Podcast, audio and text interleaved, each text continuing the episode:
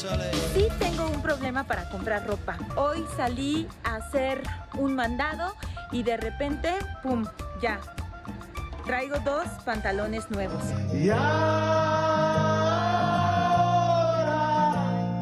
vivo para naufragar. Qué gusto tenerle de nuevo aquí en Calle 11, está este programa de revista para la televisión donde nos apartamos de las desilusiones. Ya de hoy visitamos en calle un festival de cine que se llama Real Abilities. Es un festival de cine que estará en el Bella Época, lo que es la Casa Rosario Castellanos, el Centro Cultural Rosario Castellanos del Fondo de Cultura Económica. Es un programa, un festival de películas que tiene que ver con uh, el tema de personas con discapacidad, tratados con un enorme respeto y al mismo tiempo con historias que lo simbran a uno. Vale la pena visitar este fin de semana, este próximo fin de semana, la Rosario Castellanos. Y luego tengo aquí en uh, este sillón a Gina Martínez. Trae una, como dramaturga y también como actriz, una obra de teatro que se está presentando en el Foro de Shakespeare, que se llama Muñequita es uh, un monólogo a propósito de la violencia sexual contra las mujeres, también a propósito de la infancia, de la rabia, de cómo procesarla, una biografía personal traducida al escenario. Y finalmente concluimos con Mal de Brujas, rock latino, voz de mujeres, en fin, jornada completa y desde luego arrancamos con nuestras propias brujas, me incluyo en las dudatas.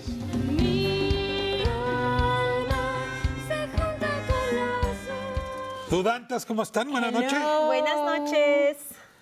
¿Dónde compran la ropa cuando hace falta dinero? Yo, la verdad, me iba al otro lado cuando vivía en Sonora y pues ahí. Ay, sacando la visa de por medio. Pero ahí sí estaba así Ahí de, estaba. de a dólar. de a dólar o de tres dolaritos por un suéter. Tú cuando tienes hijos, ¿verdad? Sí te conviene. Que además surtirte. dejan los tenis en un- seis meses, ahí tú me dirás. Bueno, pero que te ha convenido a últimas porque hay varias prendas que has estado reciclando de las Me infancias. dan sus ropas. Ya la ropa de los grandes me quedan a mí, entonces, bueno, chamarrita. Tú tienes una amiga, ¿no? La paca. La paca. Suena como a bruja, Es- la paca, la bruja. En su, en su tiempo libre se dedica a la lectura de cartas. No, no es cierto. Mi amiga Doña Patti, que fíjate, no sé qué tan amiga, o sea, la quiero mucho, la estimo, pero tengo una deudísima. O sea, no O sea, salgo, es peor que el Has abusado de la amistad. Véanlo en, la, en, la- en el video y díganme si se ve una persona que te clava el colmillo de, ah, llévate otra camisita, Pero dices, ándale. te ves súper. Mira, te ves muy bien. Ah, Patty ¿ese es de pa' Fashion? Patty Fashion. No me digas. Oye, y, y son, es ropa de muerto. No, Oh, para sí. A lo mejor también es como la traen de allá de donde yo. Tengo una paca todavía de ropa de mi abuela que no me atreví a tirar. Murió en 1981. No, no es cierto. Miren la paca, la paca.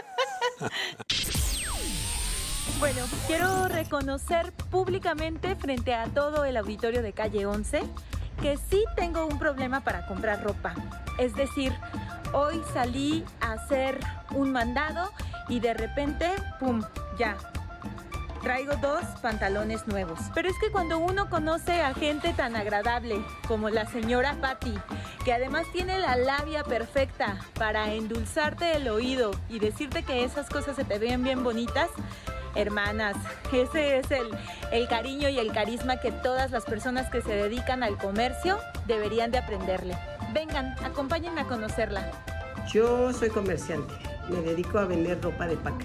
Tengo 25 años vendiendo ropa. La ropa de paca es ropa que mandan de Estados Unidos y hay de primera, de segunda y de tercera calidad. Comenzó pues un día que no tenía dinero, entonces la conseguí barata. En ese entonces una pieza me la daban a peso y yo la di en 10 pesos. Y de ahí inicié el negocio. Hay algunos mitos como que esa ropa de segunda mano es que de muertos o que ya mejor no utilizar. ¿Usted qué le diría a las personas que tienen ese tipo de prejuicio respecto a la ropa de paca? Mm, Yo les diría que no, que no son de muertos, ¿no? Esta ropa pues es como Estados Unidos va más adelantada en la moda, pues es como desecho de, de alguien que ya no la quiere y la van desechando. Pero bueno, yo no creo que sea de muertos, yo siempre me he vestido de esa ropa y nunca me ha dado ni alergia a nada. O sea, siempre me ha, me ha salido muy bien la ropa. ¿Y qué ha sido lo más, o una cosa increíble que se haya encontrado así que diga, no puedo creer que esté viendo esta prenda? Una chamarra y también me he encontrado dólares adentro de la ropa. ¿Y esos dólares van de regalo en la ropa que usted vende o esos ya no, se esos quedan? ya son para mí. Yo ya tengo una deuda con usted de bastantes pesos, pero siempre es porque usted me la vende muy bien. ¿Cómo desarrolló el colmillo para la venta? Pues yo creo que ya viene de familia porque mi mamá también era comerciante. Entonces también para poder vender tienes que saber, ¿no? Y tienes que tener paciencia para tus clientas, ¿no? De- Por de ejemplo, si yo me quisiera llevar, eh, no, me ve así todavía medio que no estoy tan convencida y me quiero llevar esa, ¿qué me diría? Pues yo te diría, mídetela, vas a ver qué bonita se te ve y pues esta pieza es única, no vas a encontrar otra igual. Y cuando se la miden, usted ya sabe que ya, Ya, ya midiéndote ya sé que te va a gustar. ya se hizo la Ya, venta. ya se hizo la venta. Está buenísimo el secreto. Sí. Si te la mides, te la llevas. Oye, y no te deja de ver a los ojos. Pero más te o sea, te- no, y uno pues que sí. le gusta escuchar palabras bonitas y te- entonces te empieza a endulzar el oído. No, que, ay, se te ve súper bien, no sé qué. Pero aparte, ¿sabes qué he visto de las señoras que se dedican a vender ropa? Que sí te van haciendo como el cálculo de la talla. se ve, entonces sí. ellas encuentran algo y dicen, perfecto. traje algo que era para ti. Y a mí que me cuesta un montón de trabajo encontrar pantalones porque siempre o me quedan muy largos o así. Trae uno la señora Patti, me lo pone así, me lo mido. Y perfecto. Era para mí. Oye, pero además, ¿te da crédito o nos puede dar a todos? Pues a mí porque soy su consentida, pero, si, vamos acá, no ustedes, nos Puede ser. una- pues yo ¿Cuánto le debes más? Menos. ahorita Cuéntale de nosotros mejor Este- para ver si también nos consigue una ropita. me da miedo que vaya a dejarme el tiquetcito como el del Electra, ves que van y te ponen en la puerta, que un día llegue y tenga un letrerito. Vámonos a remar. Ah, ok. ¿Has remado? Eh, Yo en de- Chapultepec nada más. Nada más, pero así ya profesionalmente, ¿no? No, no, no. no. Yo sí, Yo una los, vez hice los kayak. veo así, los veo así en el, en el canal de Cuemanco y, Y- me dan envidia. y los brazos. No, estos así del, del Club España. eh, Ah, tienen y todos al mismo tiempo. Sí. Sí. Sí, yo sí quisiera Unos salir con alguien que, que hubiera hecho eso, nada más para saber cómo se siente. Pues, No, Pues, pues te todo ya tiempo. te bueno, mientras tanto le voy a decir dónde encontraría usted su próximo date, ahí en el canal de Cuemanco.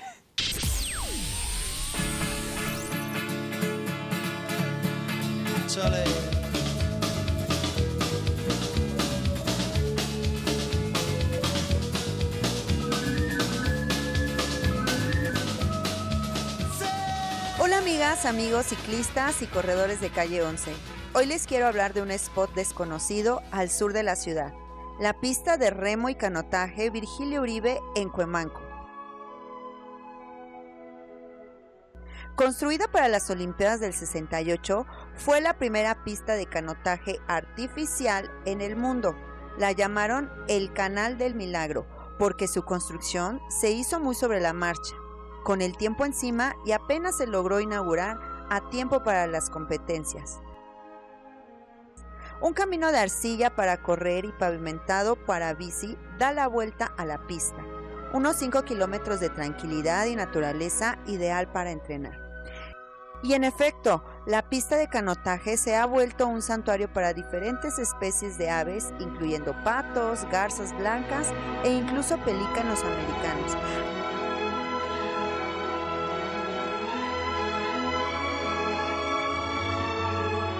Así que amigos y amigas, ciclistas y corredores de calle 11, agarren sus tenis y sus bicis y dense una vuelta por Cuemanco, un oasis sorprendente en medio de la gran urbe.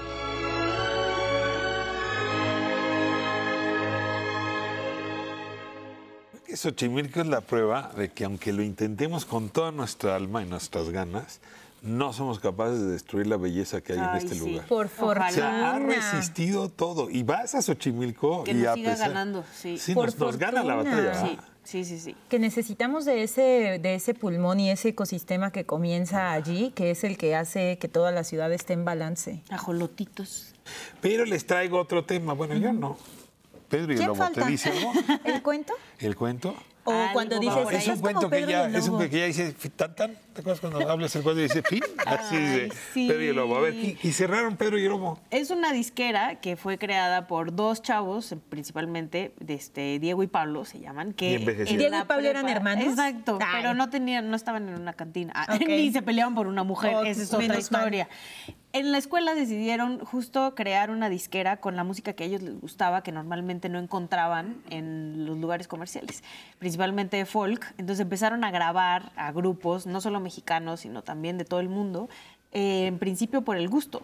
Y se hizo una gran familia donde empezaron a sacar un montón de discos y tuvieron cierto éxito, pero bueno, llegaron las plataformas, llegaron las redes sociales y esto ya no fue negocio. Y Aún bajaron as- la cortina.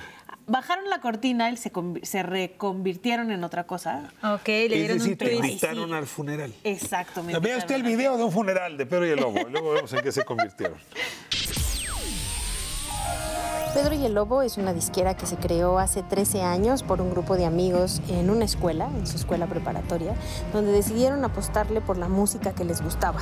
Así fueron trayendo a varios grupos a invitarlos a grabar y lamentablemente este año Pedro y el Lobo se despide o se transforma, se convierte en un estudio creativo de audio profesional, pero para la última despedida hicieron un concierto donde nos invitaron a amigos, amigas y seguidores de esta disquera que nos ha traído muchas emociones, mucha linda música, mucho corazón, mucho apapacho y fue así como nos despedimos de Pedro y el Lobo.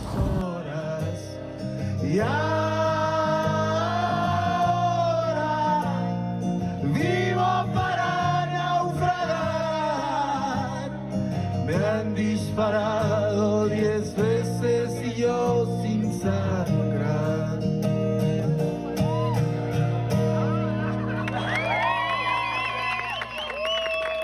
¿Ahí estabas tú cantando? ¿Qué? No, pero ¿qué te, Casi, qué te recuerda a ti? ¿Qué te recuerda? no sé, las- la otra época, cuando Pedro y el Lobo estaba abierto. Antes del funeral. Oye, ¿y ahora qué? Si volvieron un- Van a, va- o sea, van a seguir grabando proyectos, pero ya no solamente de música, ¿no? Algunos podcasts o algunos proyectos comerciales. Hay que pero bueno, diversificar el negocio. Justo tuvieron que diversificar el negocio y querían despedirse de todas las personas que estuvimos ahí mucho tiempo Pues con cantaban ellos. bonito, ¿eh? Los sí, que estaban, sí, sí sí, me- sí, sí, me- estuvo me- muy chido, la verdad. Oiga, pues me fui a la calle A ver, y hice una entrevista a Sandra Jiménez y su banda, ok. que tienen este fin de semana un festival de cine. Ok. ahí en la, en la Rosario Castellanos, que se llama Real Abilities, es decir, películas bien seleccionadas donde el, tema de las personas con discapacidad bien tratado, no es porno discapacidad, hay que decirlo, eh, se presenta ahí en las películas. Se lo recomiendo mucho, pero sobre todo esta conversación con las organizadoras de este festival. Real Abilities.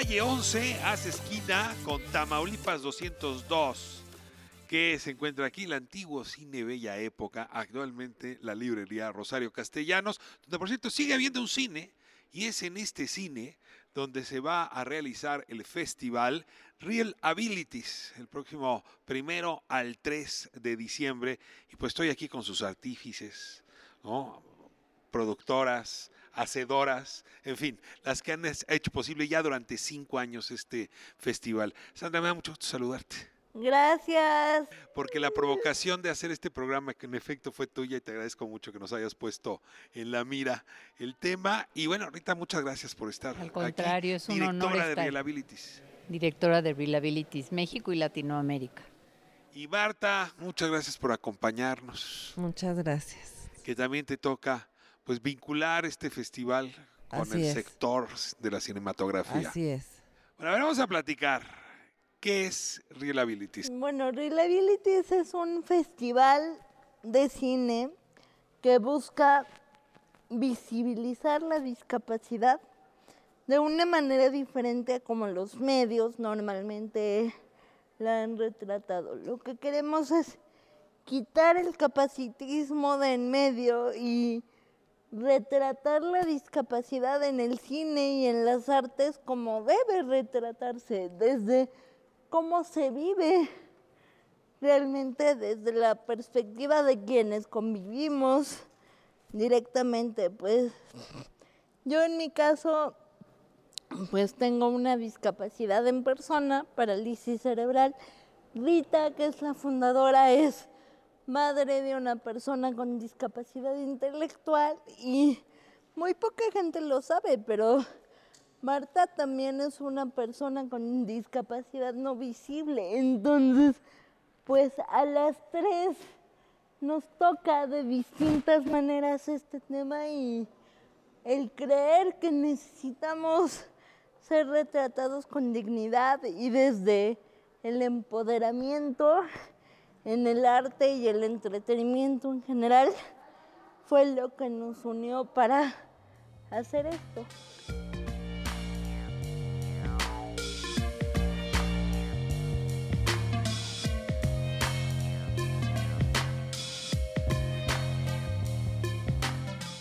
Le aprendí a Sandra una frase, Rita, que me dejó muy impresionado, que es la pornodiscapacidad.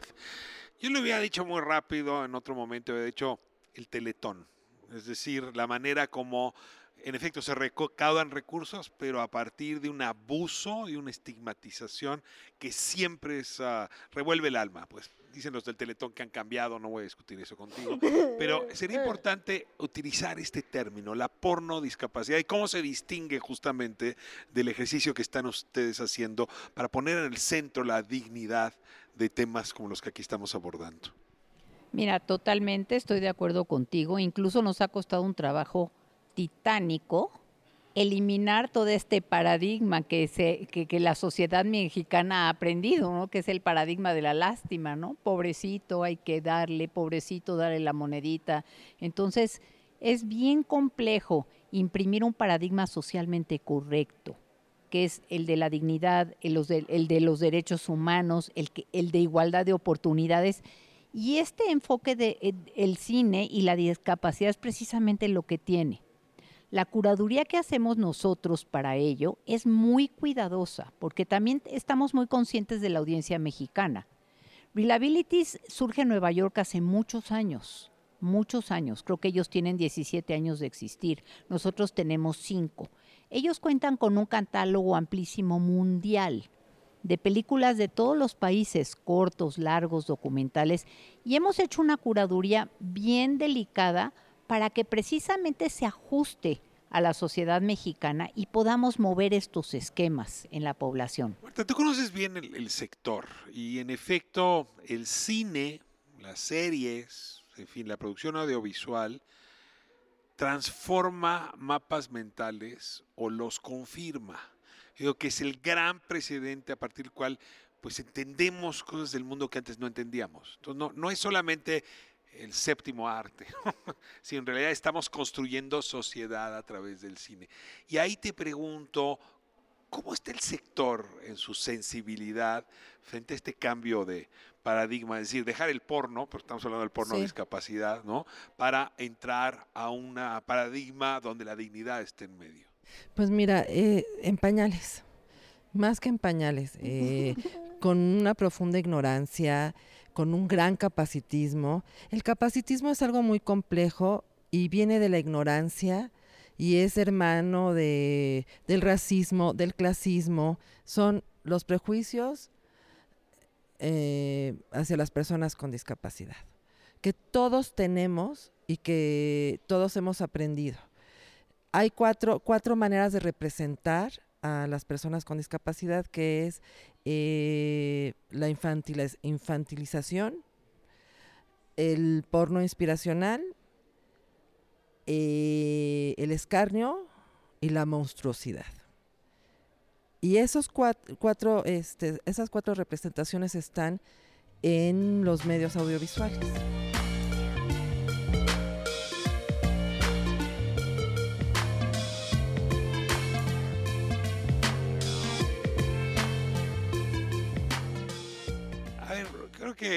Si vamos a hablar de historias, pues de una vez. Dime un poco cómo viene el menú ahora en el festival. O sea, traemos o traen aquí en la Rosario Castellanos varias películas. Hay un corto de ficción muy bueno. Cuéntale un poco a la audiencia que tenemos, Andrea. Está 30 días para ganar, que ayer nos enteramos que además está nominado al Emmy, se van a ir a recibir el Emmy en Nueva York. Poquitos días. El lunes. El lunes, poquitos días antes de nuestro festival, se van a recibir Bueno, si lo el ganan. Emmy, si lo ganan, ¿verdad? Nosotros ya lo damos por ganado, pero ¿Y de qué va Este- 30 días para...?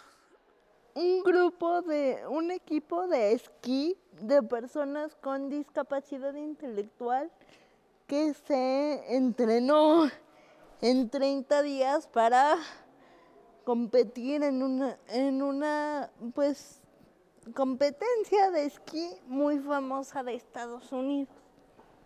Entiendo que hay otra que también me impresionó mucho, que es de una persona con discapacidad auditiva que es encarcelada. Entonces tiene esa doble discriminación.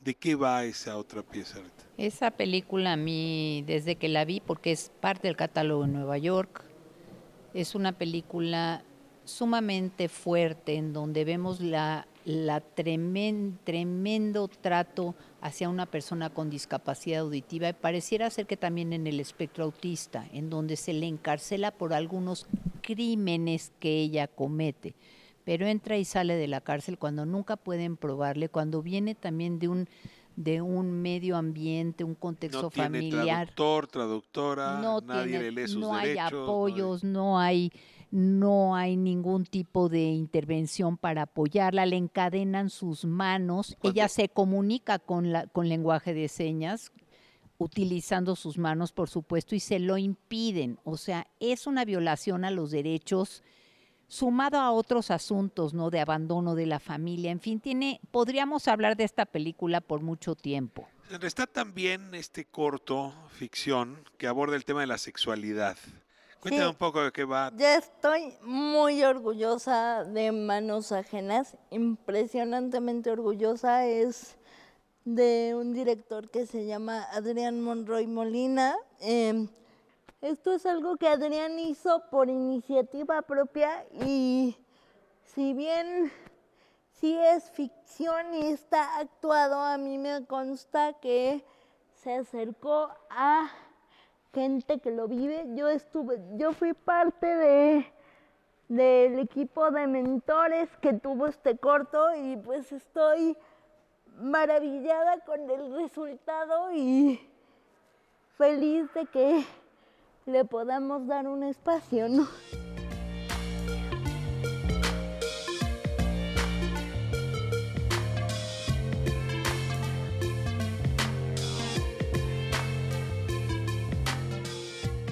Me acaba el tiempo y les quiero entregar el último segmento para que ustedes concluyan como, como, como gusten y quieran.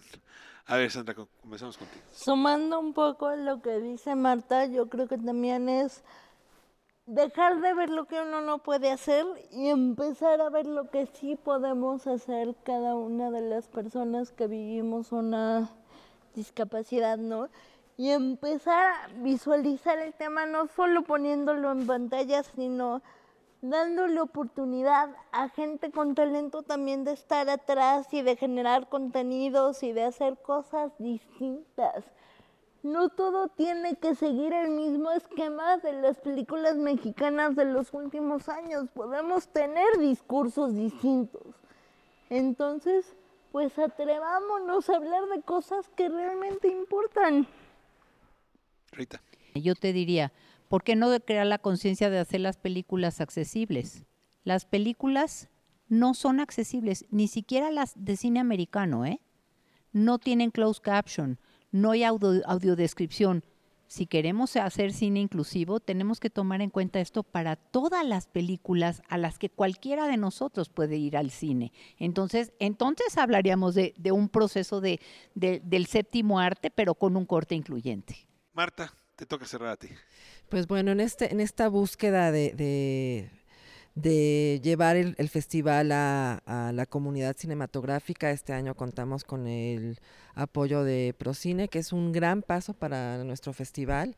Ojalá que, todos los, los demás apoyos y los festivales se sumen a, a nuestro esfuerzo.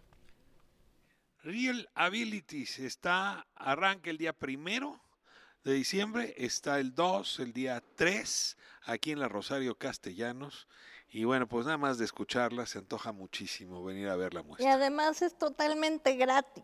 Es entrada libre. Hasta en eso es integrador. Exacto. Es entrada libre, entonces déjense caer, nosotros felices de recibirlos. Marta, muchísimas gracias. Rita, muchas gracias. Muchas gracias. Sandra, hasta la Un siguiente. placer, hasta Y la que sea siguiente, pronto. encantada. Muchas gracias. Regresamos a estudio. Esto es Calle 11.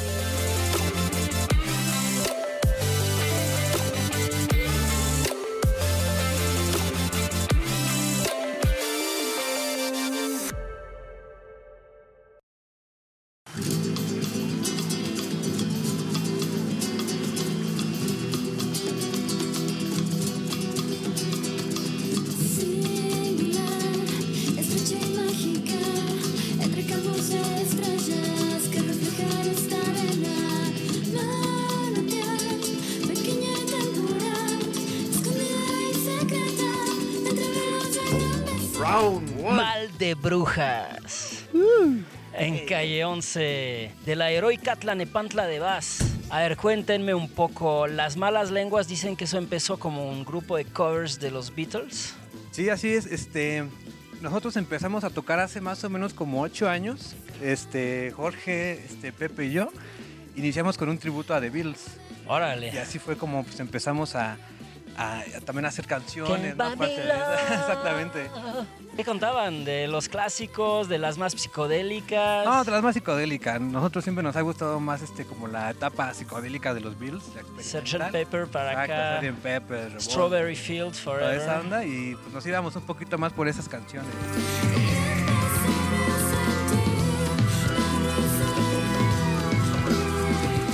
Cuándo se les ocurrió como pues de ahí agregarle, yo diría que chile a la mezcla, ¿no? Porque sí hay algo latinón en su funk. Sí, pues fue una canción que se nos ocurrió a Jorge y a mí, este, de un reggae, eh, al, que le, le empezamos como a meter como elementos que no eran propiamente del reggae, ¿no? Sino que ya tenían que ver como más como, con cosas psicodélicas, con cosas como con el rock, distorsiones, soniditos del sintetizador. Y pues a partir de ahí como que eh, dijimos, guau, ¿no? O sea, que encontramos una fórmula ahí en esa, en esa rola, en esa mezcla. Y dijimos, ok, creo que aquí hay algo interesante. ¿no? Identidad. macho. Como de bandas más rockeras que solamente al formato de distorsión, entonces no había como percu o, o un, o un sonido este más latino, entonces cuando como que llegamos a un reggae, a Manu Chao y todas estas influencias Ajá. que amamos que no podíamos hacer como en otras bandas más rockeras, ¿no? O metaleras. aquí como que pues, se abrió el panorama para poder jugar con ritmos latinos.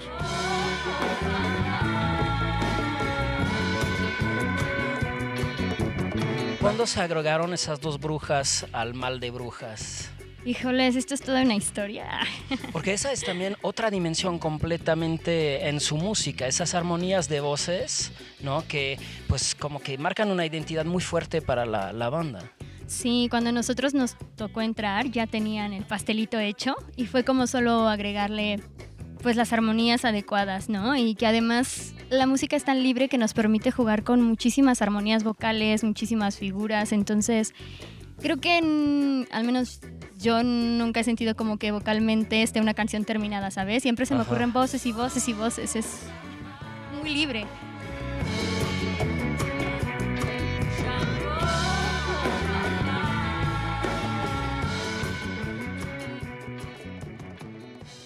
Bueno, pues eh, lo anuncié hace un momento. En este segmento de entrevista tengo a Gina Martínez. Me da muchísimo gusto que nos acompañe.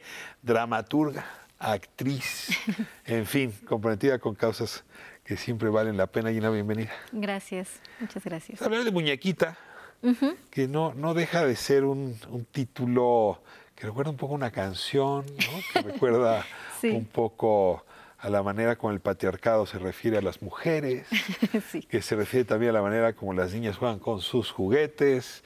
En fin, sí, sí es una palabra que merece ahora revisión y la usaste para nombrar esta obra de teatro.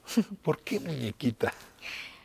Fíjate que ahora que, que lo dices y lo recuerdo, cuando empecé a escribir la obra, el personaje no tenía un nombre, ¿no? O sea, era como A y B, ¿no? Este, o ella, mujer, ¿no? De hecho, se llamaba mujer.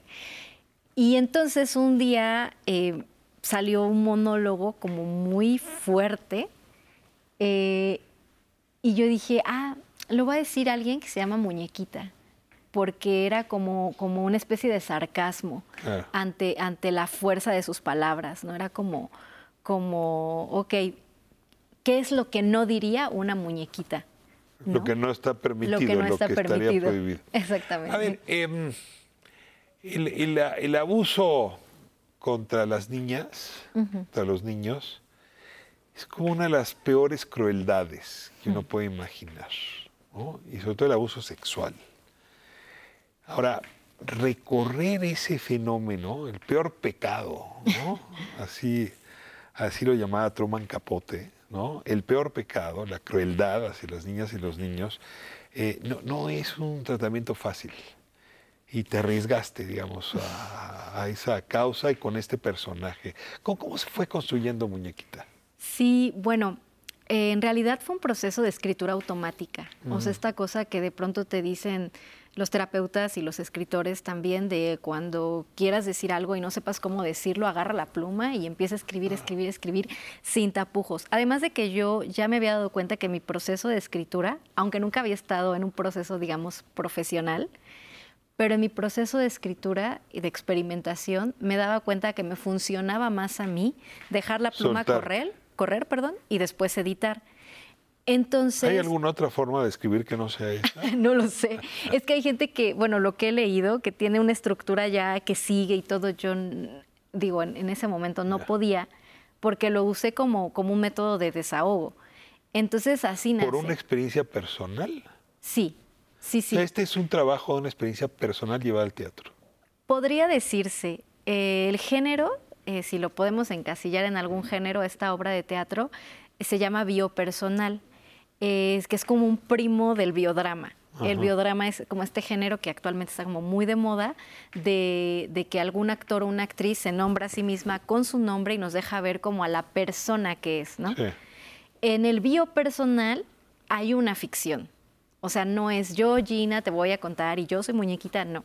Sino hay un alter ego, en este caso muñequita, y, y aunque sí toma pasajes como muy específicos de mi vida que lo Sí. inspiraron, también en como ahora sí que en la revisión de mi enojo pasaban por mí experiencias también de otras mujeres, ¿no? O sea, de, de- O sea, te atravesaba la rabia, la tristeza, sí, en fin, el trauma de Sí. otras mujeres. sí, sí, sí, sí, también, definitivamente. Ahora, eh, Muñequita no sería compatible con la rabia. Y sin embargo, esta es una obra donde la rabia tiene un lugar. Y bueno, voy al lugar común, ¿no? Si la, la rabia está permitida a los hombres, pero no a las mujeres. Por lo menos históricamente, hoy estamos en una revisión frente al asunto. Cuéntame, Muñequita y la rabia. Pues em, yo no sabía, la verdad, que la depresión principalmente es una rabia interiorizada. No muchos la relacionan con una tristeza prolongada, que también puede ser, ¿no? Pero principalmente hay como un enojo contra uno mismo, contra una misma. Y entonces empieza esta necesidad como muy inconsciente de autodestrucción, ¿no? Que es donde llegan pues pensamientos suicidas, etcétera, ¿no? O sea, como, como cosas muy heavy. En mi caso, más que los pensamientos suicidas, llegaban muchos pensamientos, que sí llegaron, ¿no? Pero también llegaban pensamientos muy violentos hacia mí. O sea, que yo quería como que me, como, como sentir algo. En ese sentido, como que yo esperaba que, que alguien me agarrara bofetadas porque yo sentía que, que no sentía, eh, que estaba entumecida, ¿no? Entonces, este, con una terapeuta, con mi última terapeuta, ella me levantó. O sea, como que me dijo, no, yo no, yo no te voy a compadecer, yo quiero que te levantes porque estás muy enojada y quiero que grites y quiero que digas todo lo que quieras decir y hacer, ¿no? Yo no me había dado cuenta que ya con muñequita lo estaba haciendo, pero entonces como que cobra otra dimensión al llevarlo ya al cuerpo y, y decir, "Oh, nece- necesito enojarme, ¿no? Y, y principalmente también porque yo buscaba de una manera un poco, un poco ingenua el perdón, ¿no? Sí, porque justo em, de las cosas que yo empecé a ver para mi sanación, empecé a tomar un poco de todo y mucha gente hablaba del tema, o no gente, pero, pero sí, terapeutas, etcétera, hablan del tema del perdón. Y yo ¿A ti mismo No, ti misma o a quien te hizo daño? Ajá, a las personas que te hacen daño. Principalmente tampoco podía perdonarme a mí, porque había mucha culpa, pero tampoco era capaz, la verdad, de, una obra de hacerlo. ¿Que podría ver quién te hizo daño? No lo sé. Déjame me corte, nos cuentas un poco de sí, esto. sí. Y también de Alex Benavides, que es la directora, La directora. de este monólogo, que le está yendo súper bien, hay que decir. Sí, sí, sí. Ganando audiencia. Regresamos un momento. Seguimos hablando con Gina Martínez sobre Muñequita.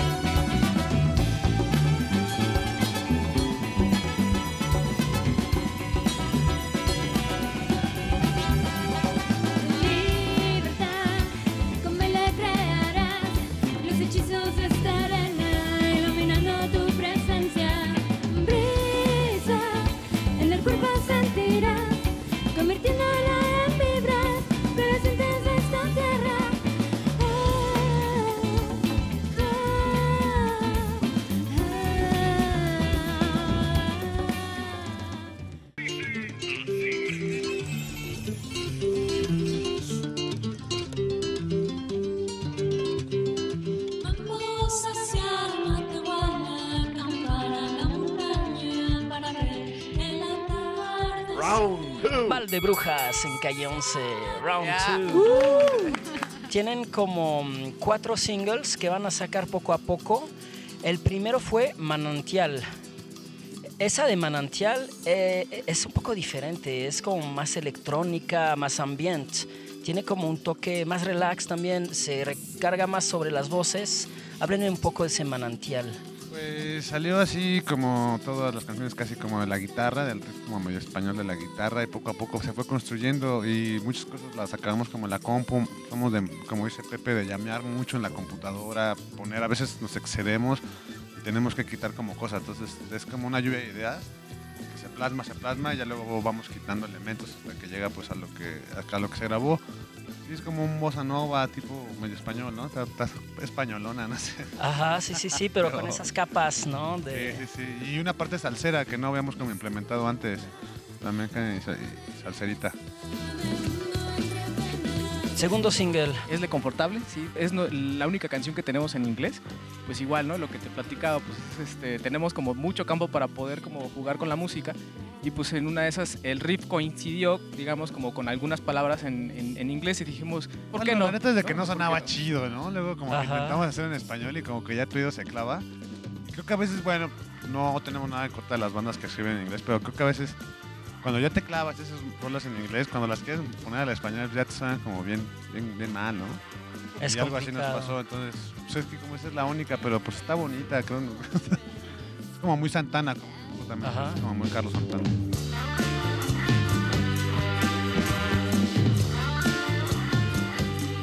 Y luego otros dos singles. Vienen dos singles más. Es este, una, una salsita ahí medio, también medio tropicosa, medio electrónica. Ese se llama Mis Besos y pues sí, ahí estamos planeando ya un video. Eh, también tenemos la colaboración con esta Maite de Flor Amargo. Ahí se echó este, el palomazo del fit y pues sí, esperemos que antes de que termine el año estrenar este sencillo. Atizapense bien también. en todos lados. Conexión Edomex. Hay muchas bandas de, de Domex, el de Domex es como bien, bien rocker, ¿no? Sí, hay bastantes. Y el último. Sí, el último es este, un, como un tributo a, a un este, poblado muy bonito del, del Caribe mexicano. Se llama Puerto Morelos. Y pues es, este, pues es una rola muy... Eh, bossa nova. Bossa nova, muy folk, muy folk. También igual no pierde los elementos este, electrónicos, ¿no? Que es lo que le da como la parte fresca de todas las canciones. Que todo el tiempo tienen como esa salpicada de color en el, en el sintetizador, en los delays de las guitarras, las armonías vocales. Pero muy latina todo. Todo, Sí, es que el elemento, por así que digamos, el elemento principal de Mole Brujas tiene que ver mucho con, con, lo- con la cosa latina. O sea, podemos jugar con eh, cosas electrónicas o, o riffs metaleros que nos gustan, la verdad, mucho rock. Pero siempre va a tener como algo ahí, ya sea que lo una o la amalgue la percu o la misma estructura del riff.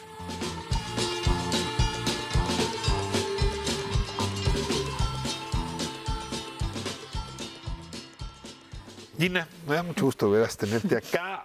Estás en el Foro Shakespeare Sí, estamos en los domingos en el Foro Shakespeare. y va ganando audiencia. Sí, poco a poco. La verdad es que sí, para hacer un grupo, pues somos de fuera, ¿no? O sea, yo recién vine para acá, pero, pero Son de fuera, son de la península. de la península de Yucatán.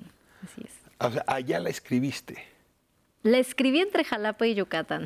entre Jalapa sí. y Yucatán. Sí, sí, sí. Y es un personaje, muñequita, que venía gestándose. Lo que pasa es que realmente la actuación o la puesta en escena Ajá. es relativamente joven, nació en el 2021, pero este texto yo lo empiezo a escribir en una crisis en el 2015.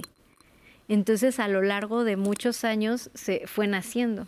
Mira, siempre que hay un acto de crueldad, y hablamos hace un momento justamente de la violencia eh, sexual eh, infantil, pues hay víctimas y hay victimarios. Cuando se utiliza el arte, la escritura, en este caso el teatro, hay mensaje para ambas partes. En este monólogo dialogan la víctima y el victimario. Eh, um, creo que no. O sea, creo que realmente sí es una confrontación muy directa hacia el victimario, ¿no? O sea, es decir, creo que hay em, otros proyectos, porque esta- he estado en otro proyecto sobre el abuso sexual infantil, pero dirigido a las infancias y en el tema de la prevención, ¿no? O sea, cómo el niño aprende a decir no, a, a- a saber cuál es su espacio personal, etcétera. Hay que ponga alertas tempranas. Este Así no es. es el caso. Este es más bien cómo enfrentar el trauma. Exactamente. Sí, cómo nos afecta a las mujeres que ya somos adultas y que en su momento quizá no supimos nombrarlo o no pudimos o nos dijeron mejor quédate callada. Este, y cómo, bueno, en una revisión de nuestra propia vida necesitamos expresarlo. Déjame provocarte con una idea que, que me ha tocado escuchar. Ya, perdona. Ya, déjalo en paz. Ya, déjalo ir. Ya no pienses en eso. ¿Qué sientes con esas frases? Yo creo en el perdón. ¿Ok? Yo sí creo en el perdón. Em, creo que todos cometemos errores. Creo que, creo que los abusos incluso no son culpa de alguien en específico, sino de un sistema. Eh, es decir, el patriarcado, aunque se nombre mucho del lado feminista, afecta a hombres y a mujeres. Entonces, este, y no justifico las violaciones o las violencias, ¿no?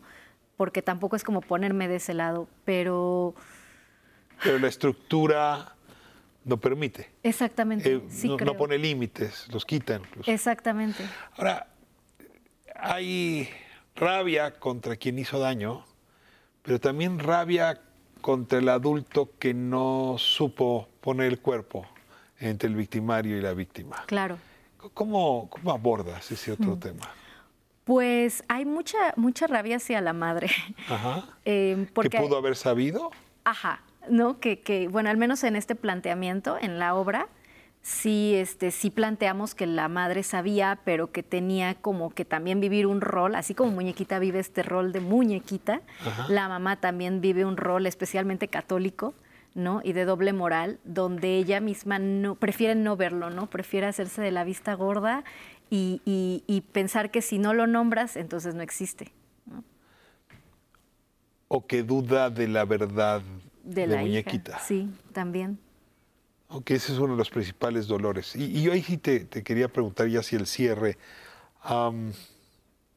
¿Qué tendría un adulto que estar mirando como, como alarmas para que no en el futuro, en efecto, sea acusado de haber visto para otro lado? Claro, pues principalmente creo que escuchar. Ya. O sea, principalmente O porque... sea, en tu caso hubo voz temprana que no fue escuchada. No, no, no. Yo, yo tardé mucho tiempo en, en expresar la- las violencias que había sufrido, porque justo, ahí, ahí regreso a este tema del sistema, eh, a mí me enseñaron que las niñas bonitas tenían que ser calladas, ¿no? Y que hay cosas que no se dicen o que incomodan. Son de mal gusto. Que son de mal gusto, exacto. Entonces, yo, yo en su momento nunca hablé de las cosas que me pasaban, ¿no? Y no hablo de una, sino hablo de varias personas, ¿no? O sea, digo, sí, principalmente hay alguna persona que hizo más daño, pero, pero hay todo un sistema, ¿no? Que después tú vas permitiendo y permitiendo y dices, bueno, pues si aquí no pude hablar, pues ¿cómo voy a hablar de esto que nada más fue, ay, pues algo menor? Tú defines el derecho a la rabia. Sí. que ha sido una de las discusiones como más ah, ah, incisivas de los últimos años, ¿no? Sí. ¿Qué, qué es para ti el derecho a la rabia? Pues para mí el derecho a la rabia es el primer peldaño o camino hacia la sanación e incluso hacia el perdón. Ya. Porque yo sí puedo decir, ahora eso sí es muy personal, que yo no pude encontrar un perdón auténtico hacia mis agresores o agresoras sin haber pasado primero por la rabia. Es la primera etapa del duelo, dicen. Sí, para mí sí, o sea, como, como enojarte mucho y decir, ¿por qué? O sea, ¿Por qué yo? ¿Por qué tú? ¿Por qué esta circunstancia? Exacto. Nadie se puede saltar esa etapa. Pues yo diría que no es sano saltarla. Dame el anuncio completo. Ok, Muñequita está en la teatrería el miércoles. Eh, nos queda un miércoles nada más. Y luego Este, Foro Shakespeare. Luego Foro Shakespeare los domingos hasta el 10 de diciembre. Y pasamos al 77 miércoles y jueves eh, del 6 al 14 de diciembre. Le está yendo súper bien. Prometí que vamos a decir algo de Alex Benavides. Sí, sí, sí. Porque hace un rato le preguntaba, bueno, ¿y el éxito a qué se debe? Con toda modestia me dijo, a la directora. yo, yo ya tengo mi opinión sobre el tema, pero cuéntanos de la directora. Sí, Alex es una mujer, bueno, brillante. De hecho, acaba de organizar este, el primer festival de, te- de teatro de terror en Yucatán. Porque aparte es gestora, es directora. Le acaban de dar el, el sis- el sistema de apoyos, eh, este, una beca de jóvenes creadores también para que siga dirigiendo. Eh, y se acaba de ir a la muestra nacional como actriz. O sea, hace de todo. Pero principalmente creo que, creo que esta, este gusto que ella tiene hacia lo terrorífico, hacia lo siniestro, le dio un toque a muñequita muy especial. Porque este, jugamos un poco con, con el tema de las pesadillas, que, es- que es una cosa que les sucede, nos sucede a los niños que hemos sufrido algún tipo de abuso o violencia que empezamos a tener alucinaciones o pesadillas muy heavies. Y entonces ella como que puso un hincapié ahí y creo que eso se vuelve bastante llamativo y juguetón incluso. Pues no nos la perdemos. Muchísimas, muchísimas gracias, Dina, por estar aquí en Calle 11. Y bueno, cualquier producción que venga en tu dramaturgia, por favor, tómanos en cuenta. Muchas gracias. Bien, pues cerramos el programa de hoy con música, segmento para antes de irse a dormir.